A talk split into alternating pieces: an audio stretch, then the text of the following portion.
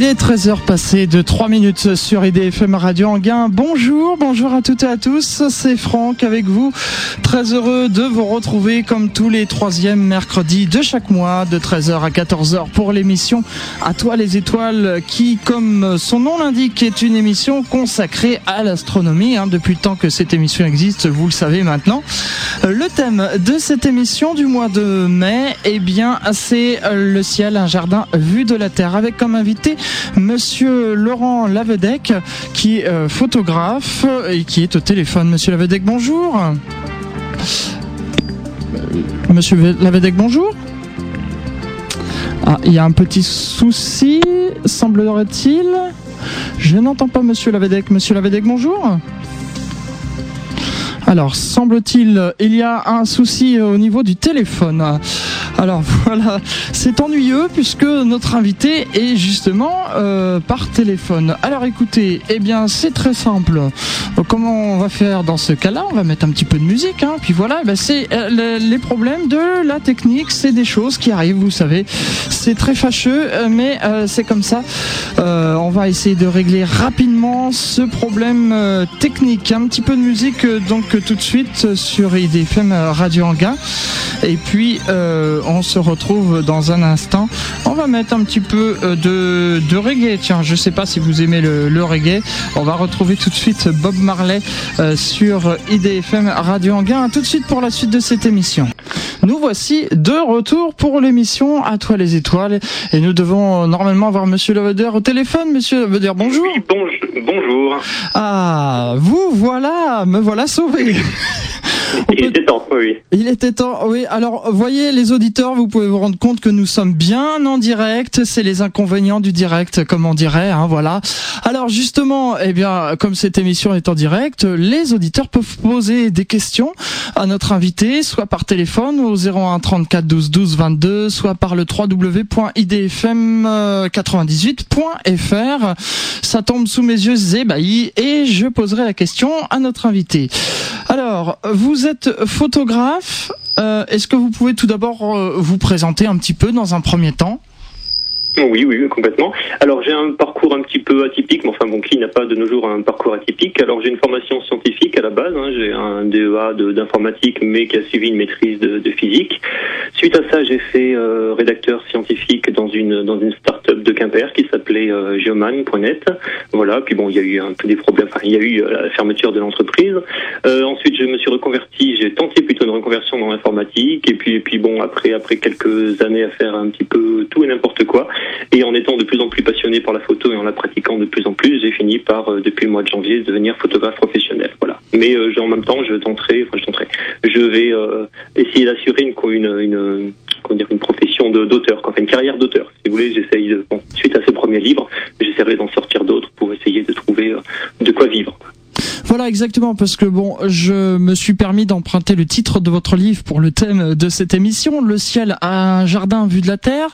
Euh, c'est un livre que vous venez d'éditer, euh, qui est sorti le 5 avril, c'est ça? Oui, c'est ça. Début avril, il était disponible dans les librairies, oui. Oui. Et donc, alors, euh, ce livre, euh, ce livre comporte beaucoup de photos, euh, des photos qui sont vraiment pas mal. C'est un livre que vous avez fait en collaboration avec Didier Jamais, hein, c'est ça? Voilà, Didier Jamais, effectivement, qui est quelqu'un qui a collaboré avec Geoman.net à l'époque et qui est, qui est l'éditeur du site Geoman. Euh, pas Geoman, excusez-moi, cieldeshommes.com. Donc c'est devenu un ami et voilà, quand j'ai eu envie de faire ce livre, de mettre en, en page mes photos, euh, j'ai, euh, enfin, il m'a proposé de collaborer euh, d'une collaboration et c'est volontiers que j'ai accepté de collaborer avec lui car il a une, un style, une plume qui est bien bien meilleure que la mienne. Moi, je suis plutôt à l'aise derrière un boîtier. Lui, c'est avec un stylo, plutôt un clavier en tout cas, qu'il est qu'il est à l'aise. Quoi. Oui. D'accord. Ah, donc, alors, on, on peut voir euh, sur ce livre justement de multiples photos que vous avez prises. Et alors, on a eu l'occasion de se rencontrer lors euh, de la deuxième euh, Star euh, Mega Star Party, c'est ça, si je me trompe pas, le oui, nom c'est ça, de sur oui. voilà, à Triel, à l'observatoire de Triel.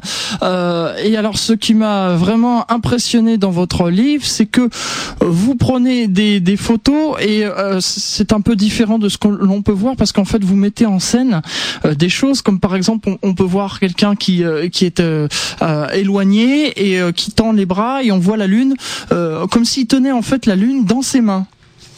Oui, voilà, c'est ça. Alors ça, une, c'est une des, comment dire, une part originale de la de la photo que je que je fais. Alors ça, c'est en fait, ça a été inspiré largement euh, euh, par mon amie hein, Sabine euh, Sabine Sagnier, qui est une qui une, info, une infographiste, donc plutôt une artiste.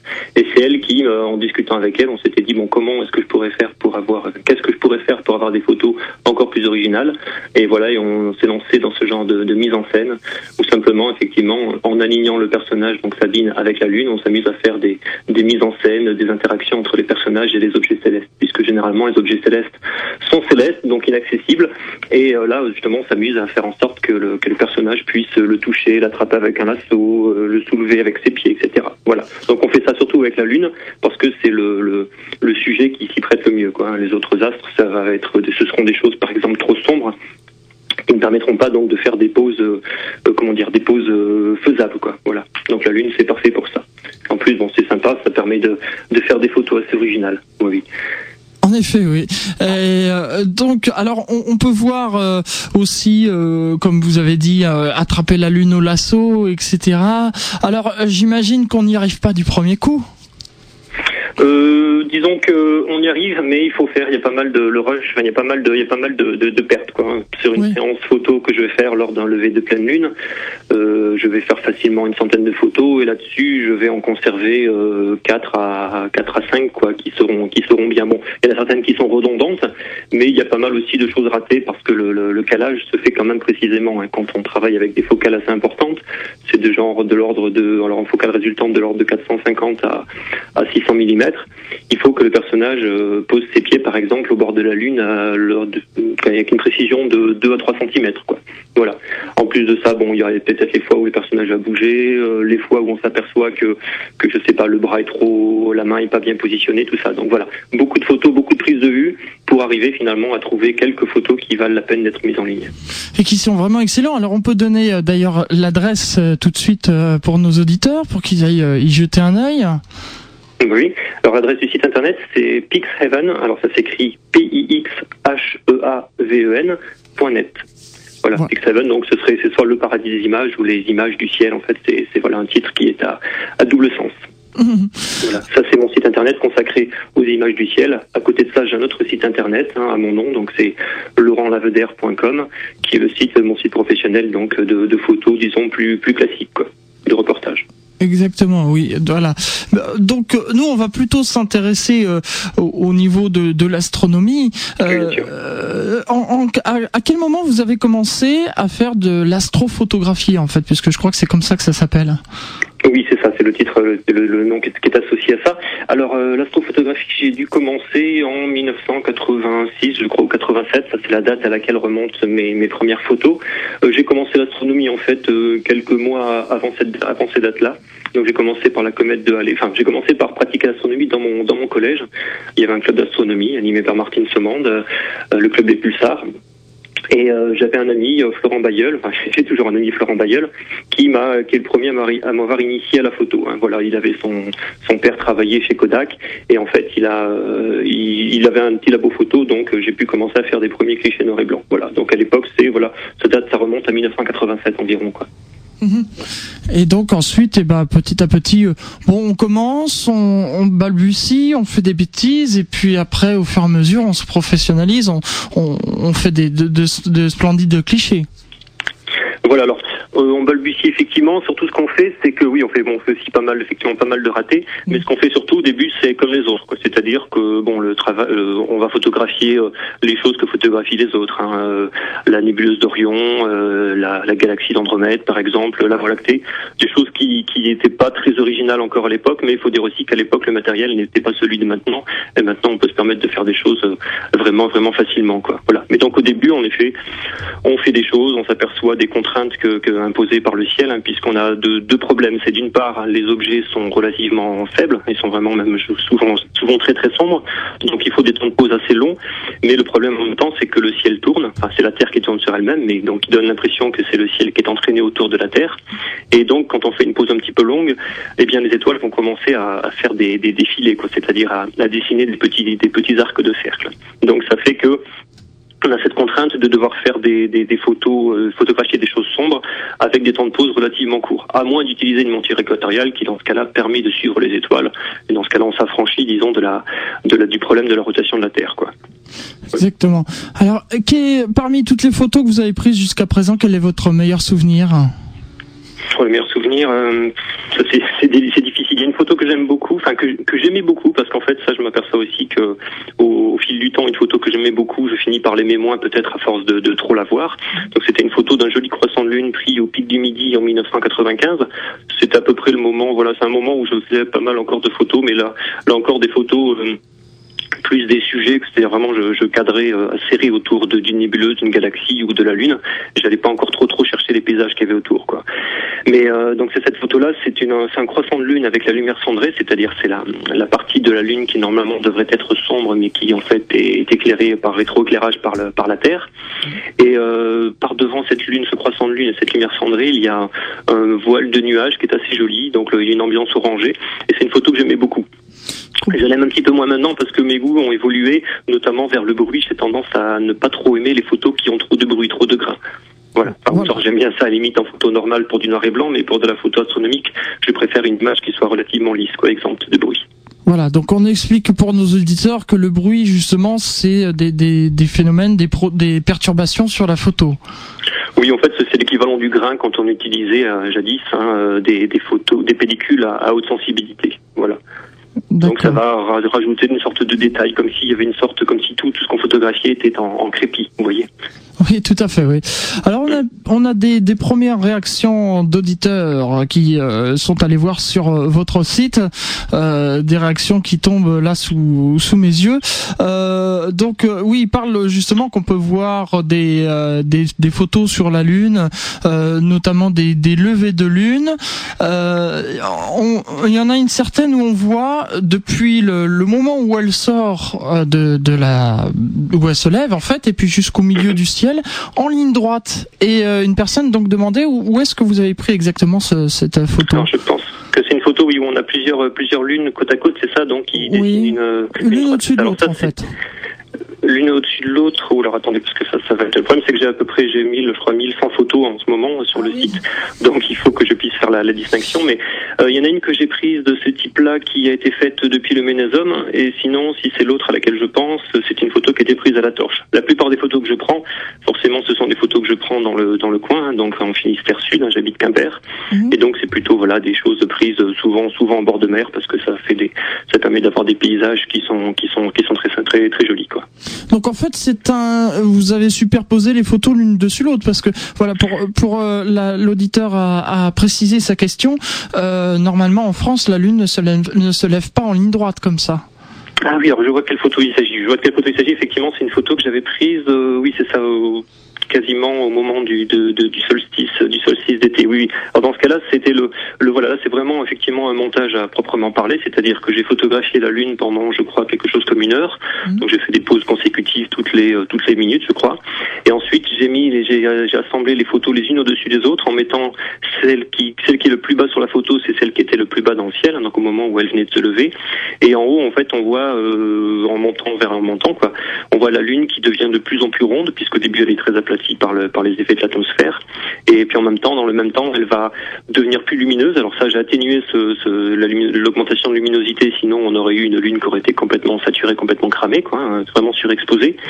Et euh, par contre, ce qu'on voit, c'est que la lune qui au début est très rouge et très rouge, très peu détaillée et aplatie, bien elle finit par devenir ronde, plus détaillée et plus blanche. Voilà. Mmh. Donc ça c'est réellement un montage. Alors dans mon travail j'essaye au maximum d'éviter les montages. Enfin comment dire, soit je fais des montages et dans ce cas-là ça se voit, c'est bien le cas. Effectivement l'auditeur a finement remarqué qu'en effet euh, il n'y a qu'à l'équateur en gros qu'on peut voir la lune se lever euh, médicalement. Mais donc bon, dans ce cas-là, effectivement, euh, je précise ça dans les dans les commentaires. Mais sinon, les autres photos que je fais, ne, ne enfin, voilà, je me permets jamais de faire, par exemple, de photographier la lune et de la rajouter avec par devant, je sais pas, une église. Quoi. Ça, c'est quelque chose que c'est très facile à faire avec Photoshop. Par exemple, les photos où, où mon ami attrape la lune au lasso, c'est quelque chose que j'aurais pu faire même beaucoup mieux avec Photoshop. Mais bon, ça, c'est une question d'authenticité. On peut se permettre de faire tout ce qu'on veut en faisant des montages, mais justement, je, je m'y, enfin, je, je me refuse à faire ce genre de choses là. Quoi. J'essaie de faire des photos qui, du coup, ne sont pas parfaites, mais qui ont au moins, au moins le bon goût d'être authentiques. Exactement. Le vrai goût de l'authentique, comme dirait Jean-Pierre Coff. Voilà. On va s'interrompre le temps d'une pause musicale et puis euh, on se retrouve dans quelques instants pour la suite de cette émission à toi les étoiles. Je rappelle aux auditeurs 01 34 12 12 22 si vous voulez poser des questions à, à notre invité Laurent Lavedère qui est euh, donc photographe, euh, des, des questions en direct par téléphone ou via euh, le net comme l'a fait donc Jean par le www.idfm98.fr. Christophe Maé arrive tout de suite dans la radio avec Belle Demoiselle. C'est ce qu'on écoute tout de suite. On se retrouve juste après pour la suite de cette émission. À toi les étoiles. C'est l'émission À toi les étoiles comme tous les troisièmes mercredis de chaque mois de 13h à 14h. Je vous rappelle que le thème de cette émission aujourd'hui, eh bien, c'est le ciel, un jardin vu de la terre avec euh, comme invité monsieur Laurent Lavedère, photographe. Euh, nous évoquions, nous parlions tout à l'heure de votre site et puis euh, il y a des questions qui sont arrivées pendant la pause musicale. On peut voir sur euh, votre site euh, euh, qui a l'adresse pic7.net le rayon vert. Alors il y a un auditeur qui se demande ce que ce qu'est le rayon vert et aimerait avoir plus d'explications là-dessus. Alors le rayon vert, oui. Le rayon vert, effectivement, je vous disais en antenne tout à l'heure que c'est quelque chose, c'est un phénomène qui que les gens connaissent. Enfin, ils connaissent le nom, en tout cas le nom de rayon vert.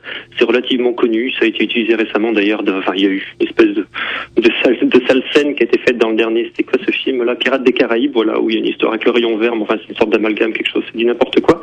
Et donc le rayon vert, ça existe bien. Il y a un, un, un roman de Jules Verne d'ailleurs qui porte ce, qui porte ce nom-là. Et c'est quelque chose en fait qui apparaît au coucher ou au lever du soleil. Alors, faut imaginer l'atmosphère, donc l'atmosphère est dense au niveau du sol et elle est de plus en plus ténue à mesure qu'on s'élève en altitude, et donc elle va agir sur la lumière comme un prisme. Et donc le soleil, lorsqu'il se couche, euh, sa lumière va être décomposée ben, dans, toutes les couleurs, hein, c'est-à-dire le rouge sera plutôt vers le bas et le bleu sera vers le haut, et donc c'est comme si vous aviez une infinité de disques se superposant les uns sur les autres, mais avec quand même le disque rouge qui serait le plus bas et le disque bleu qui serait un peu plus le, le plus haut. Alors le problème du bleu, c'est que étant donné que le ciel est bleu, il y a une forte, enfin, le ciel est bleu parce qu'il y a une très forte diffusion du bleu par rapport aux autres couleurs de la de la lumière blanche, et donc euh, le bleu généralement est absent de la de la lumière du soleil lorsqu'il se couche. C'est d'ailleurs pour ça qu'il est orange. Il n'y a pas il y a pas de secret. Voilà. Donc du coup le le, le, le de petit disque bleu on le voit pas. Par contre le disque euh, vert, on a parfois la chance de le voir. Alors surtout si on utilise une grande focale, c'est-à-dire par exemple des jumelles ou une petite lunette astronomique, à condition évidemment que le soleil ne soit pas éblouissant, sinon on risque de s'abîmer la rétine, ce serait dommage. Donc dans ce cas-là, on observe le soleil à fort grossissement et on voit donc un liseré vert qui, qui surmonte le soleil, enfin qui surmonte, qui, qui comment dire, qui termine la partie supérieure du soleil. C'est donc en fait les, les, disques de couleur verdâtre qui sont les plus hauts hein, que, que l'on voit.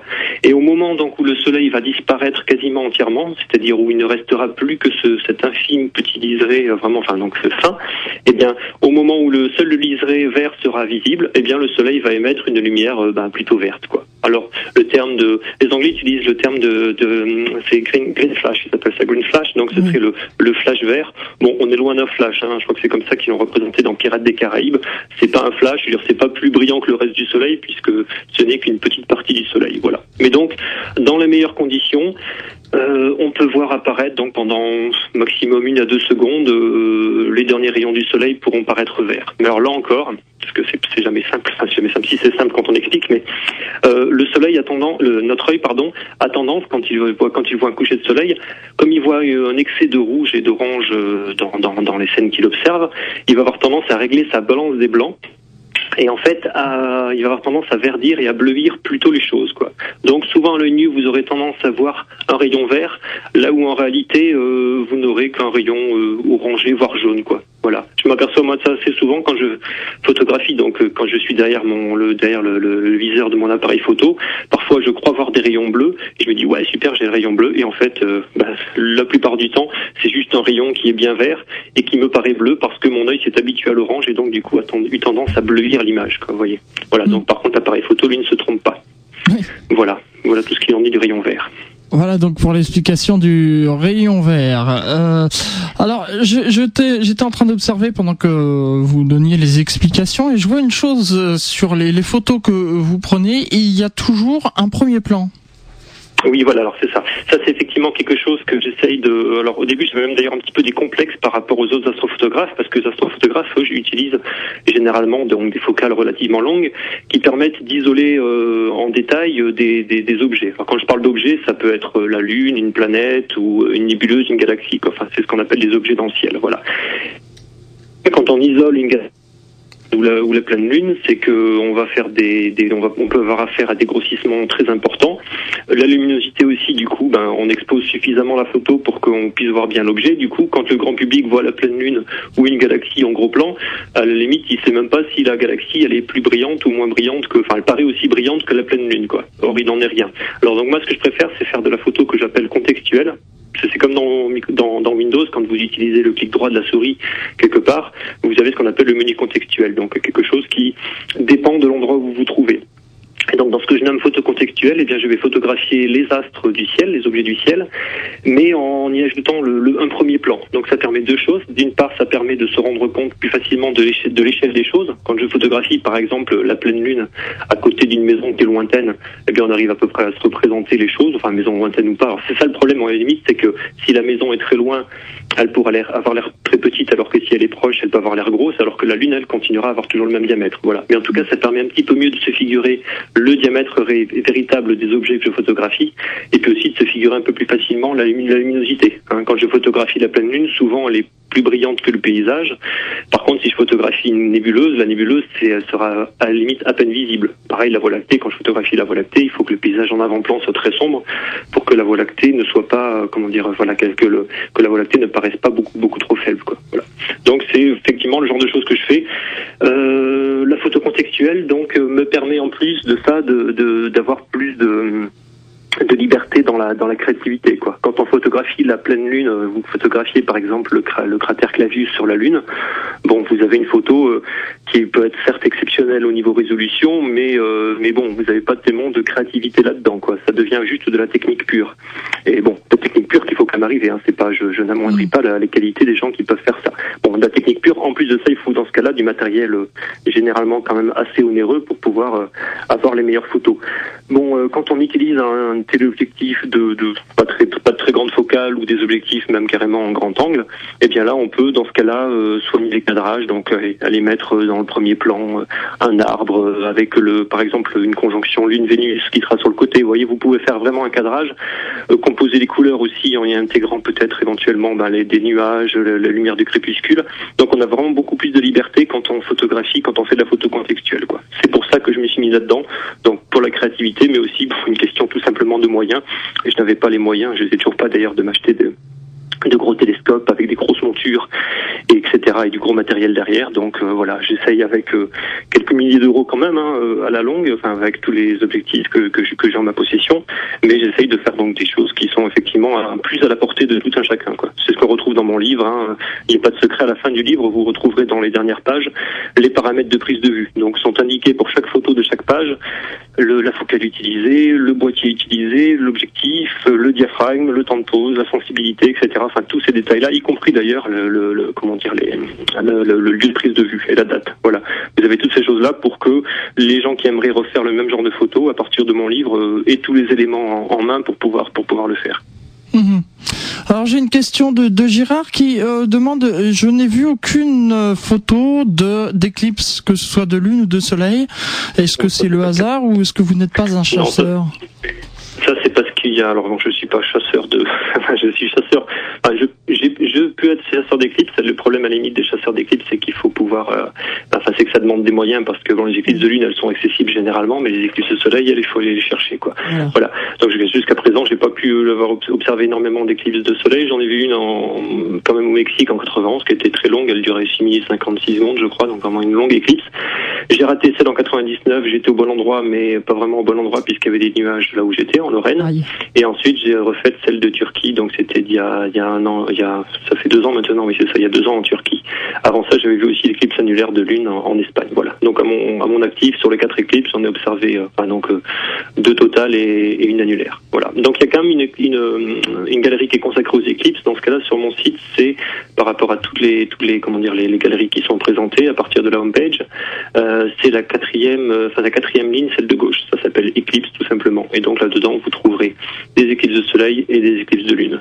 D'ailleurs, avec les premières, ce sont des éclipses de lune, notamment celle du 21 février 2008, qui n'a pas été facile parce que les nuages étaient, étaient assez, assez abondants sur toute la France. Nous, on a eu par ici une petite, une petite éclaircie quand même. Euh, on a pu voir à peu près le début, mais ça ne ça s'est pas fait dans de très bonnes conditions. Mmh. Voilà. Tout à fait. Donc oui, il y a des photos d'éclipses sur le site. Rassurez-vous. D'accord. Euh, donc voilà, l'auditeur a la réponse. Je rappelle aux auditeurs que s'ils veulent poser des questions, hein, 01 34 12 12 22 ou par le www.idfm98.fr rubrique message live. On va continuer, euh, Monsieur Laveder, toujours en, parlant de, vos photos. Alors, euh, il y en a qui sont quand même euh, étonnés en voyant vos photos et il y a des bruits bizarres dans le studio. je sais pas ce qui se passe. Alors oui, donc euh, je disais qu'il y a des il y a des auditeurs qui sont euh, euh, étonnés en voyant vos photos de certaines qualités d'image. Alors là, c'est un petit peu technique. En fait, ils demandaient quel genre de pellicule vous utilisez?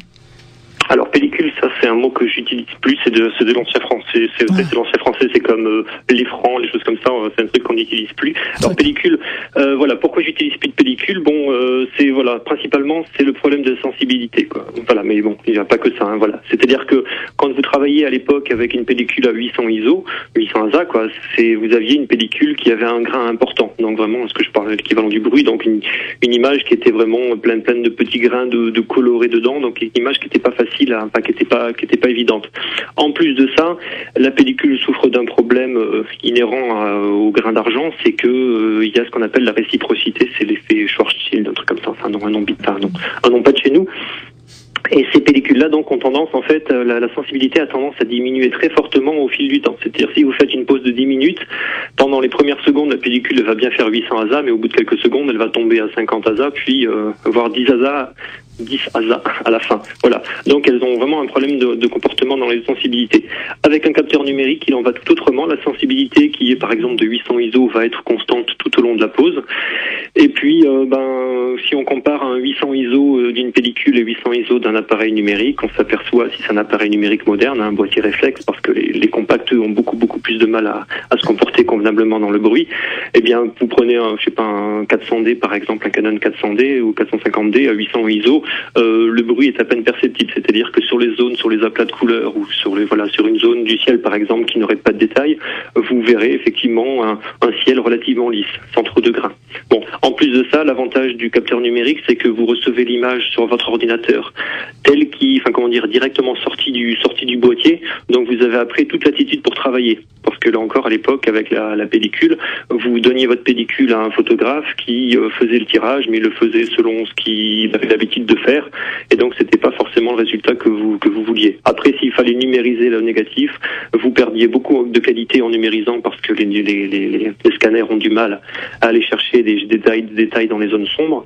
Donc voilà, on était vraiment très très bridé. Avec le capteur numérique, pas de problème, on accède vraiment directement à la partition, à la partition de la de l'appareil photo numérique, si on compare ça à la musique. Et après, avec ça, effectivement, on peut interpréter le morceau comme on a envie. Quoi. Voilà. Intervenir sur les couleurs, par exemple sur la balance des blancs, pour faire des, des couchers de soleil qui seront plus ou moins orangés ou légèrement bleutés. Enfin voilà, on peut vraiment faire un, tas de choses dessus. Après, il y a des logiciels formidables tels que DxO Optics par exemple. C'est un logiciel que j'utilise systématiquement sur toutes mes photos, qui permet donc d'une part d'enlever le bruit qui est pas très présent, mais qui peut l'être plus ou moins plus en monte en sensibilité. Donc là, il va m'enlever le bruit, donc j'aurai une image qui sera plus lisse. Il va augmenter l'accentuation, c'est-à-dire faire en sorte que les images aient l'air plus nettes. Donc sur les étoiles, c'est tout à fait pratique parce que j'ai des étoiles qui sont beaucoup plus piquées, beaucoup plus, beaucoup plus, qui donnent l'impression qu'elles sont plus nettes. Ensuite, euh, il va euh, enlever euh, les bords sombres de l'objectif parce que quand on utilise un objectif à pleine ouverture, c'est-à-dire en ouvrant le diaphragme au maximum, les bords en généralement sont plus sombres, hein, c'est le vignotage. Donc là, il va gommer le vignotage. Enfin voilà, il fait un tas de, un tas de, de, de choses, de manipulations sur l'image, qui fait qu'à la fin, l'image, elle est plus exploitable scientifique scientifiquement, mais ça c'est vraiment pas mon problème parce que je fais pas des photos pour le pour le côté scientifique, je fais des photos plus euh, par rapport à un témoignage, euh, témoignage. Enfin, c'est ce que je cherche, c'est un témoignage qui rend sur la photo le bonheur que j'ai eu à être sous les étoiles, quoi. Parce qu'effectivement avant ça, donc je parle beaucoup de technique, mais être sous les étoiles avec l'appareil photo ou même avec son ami, c'est quand même un grand bonheur. Et donc euh, ce que j'aime bien, c'est j'aime bien revenir comme quand on rentre de vacances avec ses photos de vacances. Ben voilà, moi quand je rentre de mes virées nocturnes, je rentre avec mes souvenirs sur pellicule, quoi. Et j'essaye de les retranscrire au mieux pour partager ce bonheur avec les gens. Je suis tellement philanthrope. Et il y a David qui dit, euh, David, un, internaute, euh, qui dit en plus euh, c'est gratuit, il n'y a rien à payer. C'est vrai, il suffit de lever les yeux. Oui. Et voilà. Oui, voilà. Voilà, c'est comme sur mon site, c'est gratuit aussi. Hein. Sur mon site, enfin, si vous voulez évidemment acheter un tirage, un tirage, mais sinon la consultation de mon site est évidemment gratuite. Vous pouvez mettre les photos en fond d'écran si elles vous plaisent. Enfin voilà, c'est vraiment voilà, c'est le but. Mon but, c'est vraiment de partager les choses avec les gens. Voilà. Voilà. De témoigner, d'évangéliser, je dirais. Euh, oui, on, ça on précise aux auditeurs justement qu'il y a, oui, il y a des fonds des, fonds d'écran, etc. dont on peut se servir qui sont vraiment magnifiques. On va, on va s'interrompre euh, encore une fois le temps d'une nouvelle pause musicale et puis on se retrouve euh, tout à l'heure pour euh, la suite de cette émission à toi les étoiles, toujours en direct avec Laurent Laveder, photographe. Et là on va écouter Les Enfoirés avec le titre L'amitié. C'est tout de suite sur IDFM. Exactement. Et c'est l'émission À toi les étoiles pendant un petit quart d'heure encore avec comme invité euh, Laurent Laveder, photographe. Euh, nous parlons de, de, son ouvrage et je rappelle, puisqu'on parlait d'Internet, qu'on peut nous écouter partout dans le monde sur le www.idfm98.fr et même poser des questions en direct live, rubrique message live ou par téléphone au 01 34 12 12 22. Euh, Monsieur Laveder, j'aimerais qu'on revienne sur... Euh, votre euh, ouvrage, euh, donc le livre dont le titre est euh, Le ciel, un jardin vu de la terre. Alors une question d'une auditrice qui demande qu'est-ce qui vous a inspiré pour le titre? Alors le titre, c'est une, une, une, déclinaison du, du livre d'Arthus de Yann Arthus Bertrand, du, du best-seller mondial, puisque c'est 3 millions d'exemplaires euh, dans son cas, qui s'appelait donc euh, La Terre vue du ciel. Voilà. Alors la Terre vue du ciel, ça décrivait bien les choses. Hein. C'était donc des photos de la Terre prises depuis le ciel. Mm. Moi, dans, dans mon cas, ben je, je, enfin, je crois que c'est un ami qui m'a soufflé le titre là, euh, qui s'est dit ben tiens, ça pourrait être le ciel vu de la Terre. Donc euh, effectivement, ça se, ça se prête tout à fait à ça, puisque c'est des photos du ciel prises tout simplement de la Terre. Quoi, hein. Le but, c'était pas de faire des photos prises depuis l'espace, parce qu'on a effectivement des, à la NASA des photos, ou même l'Agence spatiale européenne réalise des photos euh, du ciel depuis des observateurs astronomiques, euh, euh, des observateurs spatio-astronomiques, pardon, ils, ils font des photos qui sont tout à fait magnifiques.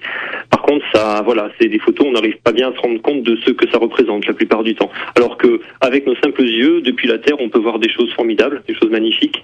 Et donc, c'était le but, c'était voilà, c'était ça, c'était que, en étant même depuis la banlieue, une, une, petite, la banlieue d'une petite ville ou à la campagne, au bord d'une plage, voire en ville, même si c'est quand même plus difficile de faire des, d'observer des choses faibles en ville, eh bien, de, de, pouvoir profiter de tout ce qui, tout ce qui est gratuit au-dessus de nos têtes, quoi. Voilà, parce que tout ça, c'est du gratuit. Effectivement, c'est spectacle de la nature, c'est, il euh, y, a, y a rien à payer.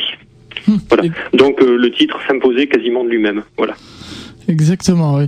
Alors cet ouvrage, donc euh, c'est un, ouvrage euh, ludique qu'on peut recommander à tout le monde parce que c'est pas seulement un livre où on y voit des photos, mais il y a aussi des explications puisque vous avez euh, écrit les textes avec votre camarade Didier Jamais.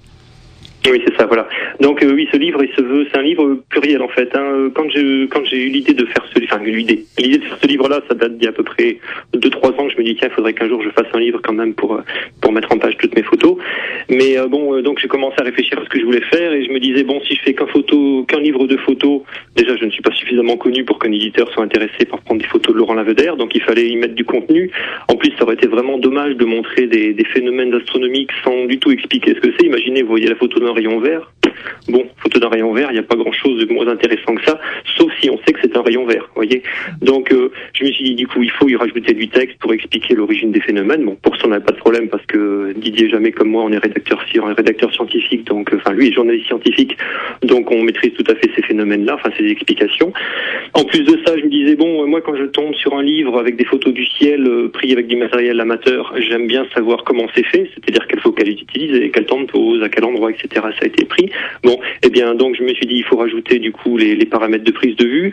Euh, tant qu'à faire, autant expliquer aussi aux gens un peu comment faire. Donc vous verrez au début de chaque chapitre, vous avez des conseils photographiques, des conseils photos. Donc comment utiliser, quelle quelle, quelle focale utiliser, quelle sensibilité régler, la balance des blancs, etc. sur l'appareil photo pour pouvoir faire ce genre de photo. Alors évidemment, c'est pas un livre sur la photo du ciel, hein, c'est pas comme le, photo, le, livre de Thierry, d'excellent livre de Thierry Legault, euh, astrophotographie. Hein, lui, c'est vraiment consacré uniquement à la prise de vue. Euh, moi, j'ai vraiment des conseils photos assez assez succincts. De même, il y a des conseils d'observation relativement succincts, mais qui permettent d'expliquer au, lecteur dans quelles conditions se placer euh, pour observer les choses, à quel moment observer. Euh, voilà, tout d'ailleurs, c'est repris de façon assez synthétique au début de chaque chapitre. En haut, vous avez est-ce que c'est visible, enfin visibilité et fréquence pour que le, lecteur sache rapidement si le, thème qui est traité, si c'est quelque chose qui verra fréquemment ou pas, et s'il aura du mal à le voir ou non. Voilà. Donc c'est vraiment quelque chose qui est à la fois pédagogique, donc on explique tous les phénomènes qui sont présentés dans l'ouvrage. C'est à la fois euh, beau parce que les photos sont, je l'espère en tout cas, assez belles et surprenantes parce que les gens n'ont pas l'habitude de les voir. Donc ça s'adresse vraiment à, tout public, hein, pas qu'aux astronomes amateurs qui eux aussi ont des choses à y apprendre parce que j'y traite pas que de, de sujets astronomiques, hein, j'y traite aussi de, par exemple, des traînées de condensation des avions.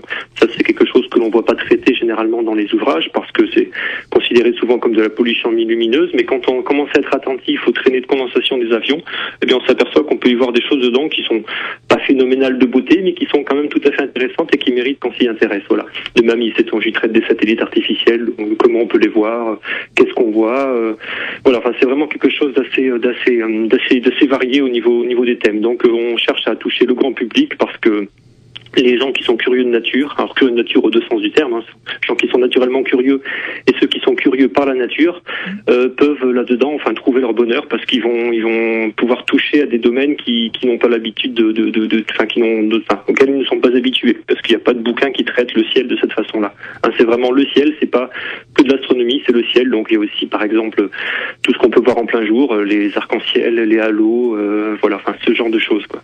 Voilà, donc on précise bien que c'est pas uniquement de l'astronomie, quoi. Oh non, loin de, loin de là. La couverture, à la limite, fait très astronomique. Hein. Voilà. Par contre, si on tourne le bouquin, ben, on retrouve en quatrième de couverture une photo qui est plus plus onirique, enfin plus plus jolie, plus toute toute simple en fait. Hein. Voilà. On va parler vraiment de, choses diverses. En fait, il est séparé. Le livre est séparé en, en cinq parties, hein. cinq parties distinctes. C'est ça qui est intéressant aussi, c'est qu'on peut vraiment feuilleter le bouquin on en a envie. On peut vraiment ouvrir à une page quasiment au hasard et puis on tombe dans un chapitre qui est indépendant du reste. Quoi. Donc le premier chapitre, ça, le premier, pardon, première partie, ça concerne les mouvements qu'on observe dans le ciel parce que le ciel peut paraître assez, assez, euh, comment dire, euh, inaccessible au niveau de la compréhension parce qu'on voit des choses, on voit la lune qui se déplace, il y a des phases, il y a le soleil qui se déplace aussi, les saisons qui défilent, etc. Donc j'explique comme ça dans le cours de, de sept chapitres euh, tout ce qu'on peut voir dans le ciel, les conséquences de la, de la forme elliptique de l'orbite de la Terre ou de l'orbite de la Lune, enfin mhm. Choses-là. Ensuite, on passe sur le, le un chapitre qui, qui, décrit comment l'atmosphère perturbe la vision qu'on a du ciel, puisque tout ce qu'on perçoit de, de l'univers passe à travers le filtre de l'atmosphère. Donc c'est d'ailleurs grâce à ça qu'on peut observer des rayons verts. Hein. Sans atmosphère, il n'y aurait pas de rayons verts. On peut observer aussi des mirages. Et les mirages, c'est des choses, des espèces de flaques euh, brillantes comme des taches de, de, ciel qu'on voit apparaître sur la route en été quand la, la route est chauffée par le, par le soleil. Et puis aussi une question toute simple, c'est pourquoi le ciel est bleu, quoi. Ça, on a tout le temps un ciel bleu sous les yeux, ça nous paraît du coup naturel, donc on oublie de se demander pourquoi il est bleu. Mais voilà, ça aussi, ça a des conséquences. D'ailleurs, si le ciel est bleu, c'est parce que le coucher de soleil est orange et réciproquement, quoi. Voilà, ces deux phénomènes-là sont, sont, sont, liés. Après, troisième partie, c'est sur euh, ce qui se passe lorsque la lumière traverse soit des gouttes d'eau, soit des cristaux de glace. Donc c'est les arcs-en-ciel, les halos, les colonnes lumineuses, et puis aussi les jeux d'ombre, bon, qui sont pas fait la lumière qui traverse des, des même pas du tout la lumière qui traverse des gouttelettes d'eau, mais bon, c'est ce qui se passe lorsque un obstacle s'interpose entre le soleil et nous. Ensuite, la quatrième partie, c'est le ciel et leurs repères. Donc là, je vais décrire différents phénomènes un phénomène ou curiosité, par exemple, donc voilà les, les, les traînées de condensation des avions, les, les satellites artificiels, l'ombre de la Terre, ça c'est quelque chose aussi que l'ombre de la Terre, on n'imagine pas qu'on est capable de percevoir l'ombre de notre Terre. Bon, on s'en aperçoit un peu plus facilement lorsqu'on observe une éclipse de lune, mais bon, on peut voir l'éclipse de l'ombre de la Terre se projeter dans, dans, la, dans l'atmosphère de la Terre. C'est ce qu'on appelle la ceinture de Vénus. C'est quelque chose de un phénomène que j'adore observer, que je montre dès que j'ai l'occasion à des gens parce qu'ils n'imaginent pas qu'on puisse voir ce genre de choses-là. Et c'est extrêmement simple il y a les taches sur le soleil, la lumière zodiacale, la voie lactée. Bon, ça c'est vraiment donc une description de ce qu'on peut voir dans le ciel, euh, les aurores boréales aussi d'ailleurs qui sont qui sont dans ce chapitre-là. Et puis enfin, en dernière partie, avant les annexes, on a les réponses en images. Donc là, c'est dix, dix questions qui que les gens se posent ou qui devraient se poser à la limite. Par exemple, jusqu'où jusqu'où peut-on voir, peut-on voir à l'œil nu? Parce que ça, c'est une question qu'on nous pose assez souvent Mhm. quand les gens nous voient avec nos gros instruments. Ils nous disent mais là, vous devez voir loin avec ces avec ces télescopes. Et en fait, c'est pas qu'on voit loin, c'est simplement c'est si ce qu'on observe est lumineux, on va le voir euh, facilement même à l'œil nu. Par exemple, c'est le cas de la galaxie d'Andromède qui est à 2,1 millions d'années-lumière. On peut la voir assez facilement à l'œil nu, alors que certaines étoiles qui sont situées qu'à quelques dizaines d'années-lumière, on n'est même pas capable de les voir. Quoi, vraiment. Donc ça dépend de la luminosité intrinsèque et de la distance de l'objet. Voilà. Et puis euh, bon, les trucs, la Lune est-elle plus grosse à l'horizon? Ça aussi, euh, on a vraiment, on, on mettrait ça, ses, ses yeux à couper que que la, la pleine Lune est plus grosse lorsqu'elle se lève, Mhm. alors qu'en réalité, on mesure avec un télescope, elle a exactement le même diamètre, voire même elle est un petit peu plus petite en réalité. Bon, donc ça, on essaye de tenter d'expliquer, enfin, on y arrive d'ailleurs, on y arrive.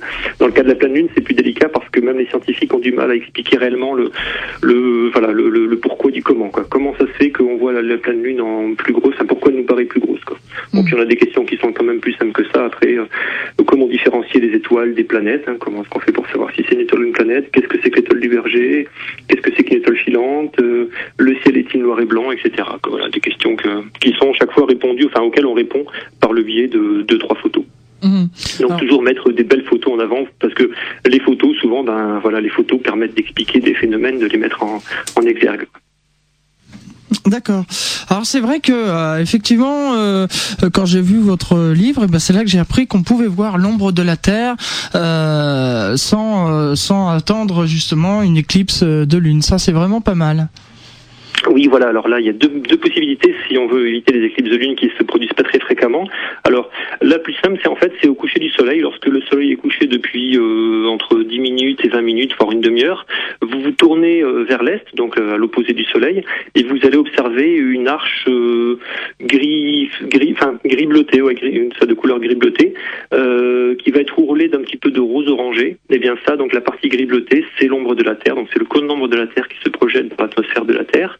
Et au-dessus, la, la partie gris, euh, la partie orangée, pardon, c'est la partie dans laquelle, le, depuis laquelle le soleil est encore visible. Donc, si vous étiez en avion dans la partie euh, orangée, vous verriez le soleil en train de se coucher, donc tout orangé. Voilà. Après, si on va un peu plus loin, on s'aperçoit que les satellites, quand on suit un satellite dans le ciel la nuit, euh, on peut le voir de temps en temps. euh, il, il, comment dire, il va traverser une partie du ciel et puis d'un coup, hop, alors qu'il n'est pas encore arrivé à l'horizon, il va s'éteindre en quelques secondes, en une dizaine de secondes à peu près.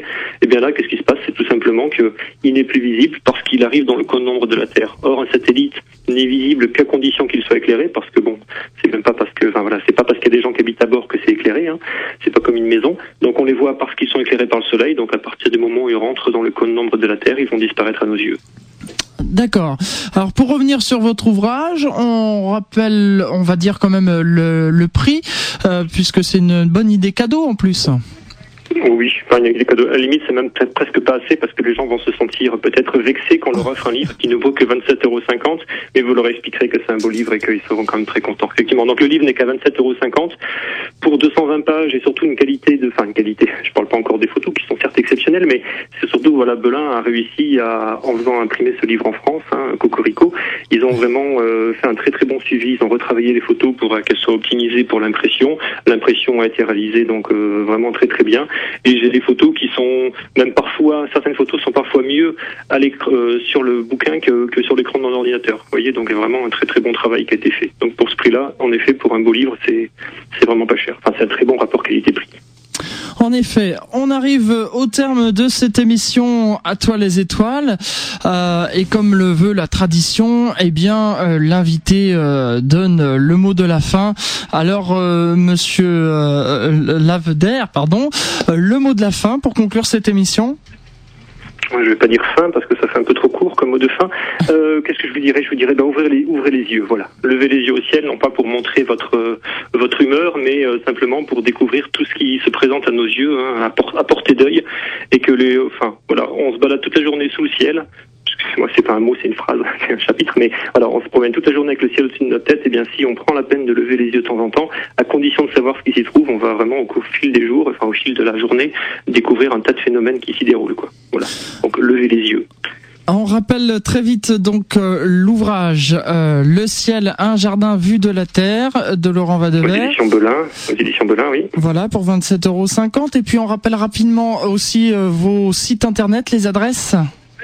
Alors laurentlaveder.com et Pixheaven. Alors Heaven comme le ciel, donc le paradis, donc P Monsieur Laveder, merci beaucoup euh, d'avoir euh, été présent à cette émission à toi les étoiles. Euh, on se donne rendez-vous le troisième mercredi du mois de juin pour une nouvelle émission d'À toi les étoiles. Et puis on rappellera aussi, c'est la nuit de dimanche à lundi, il y a un satellite hein, qui arrive sur Mars, donc à surveiller. on va surveiller ça de près. Si vous avez l'occasion, allez à la Cité des Sciences et de l'Industrie qui organise justement pour l'occasion quelque chose. Voilà, merci encore. Et puis euh, vous allez retrouver la suite des programmes d'IDFM avec Avenir tout de suite Espace Jeune. Quant à moi, il ne me reste plus qu'à vous souhaiter de passer une bonne journée à l'écoute d'IDFM Radio Anguin. On se donne rendez-vous dans un mois. Salut à tous.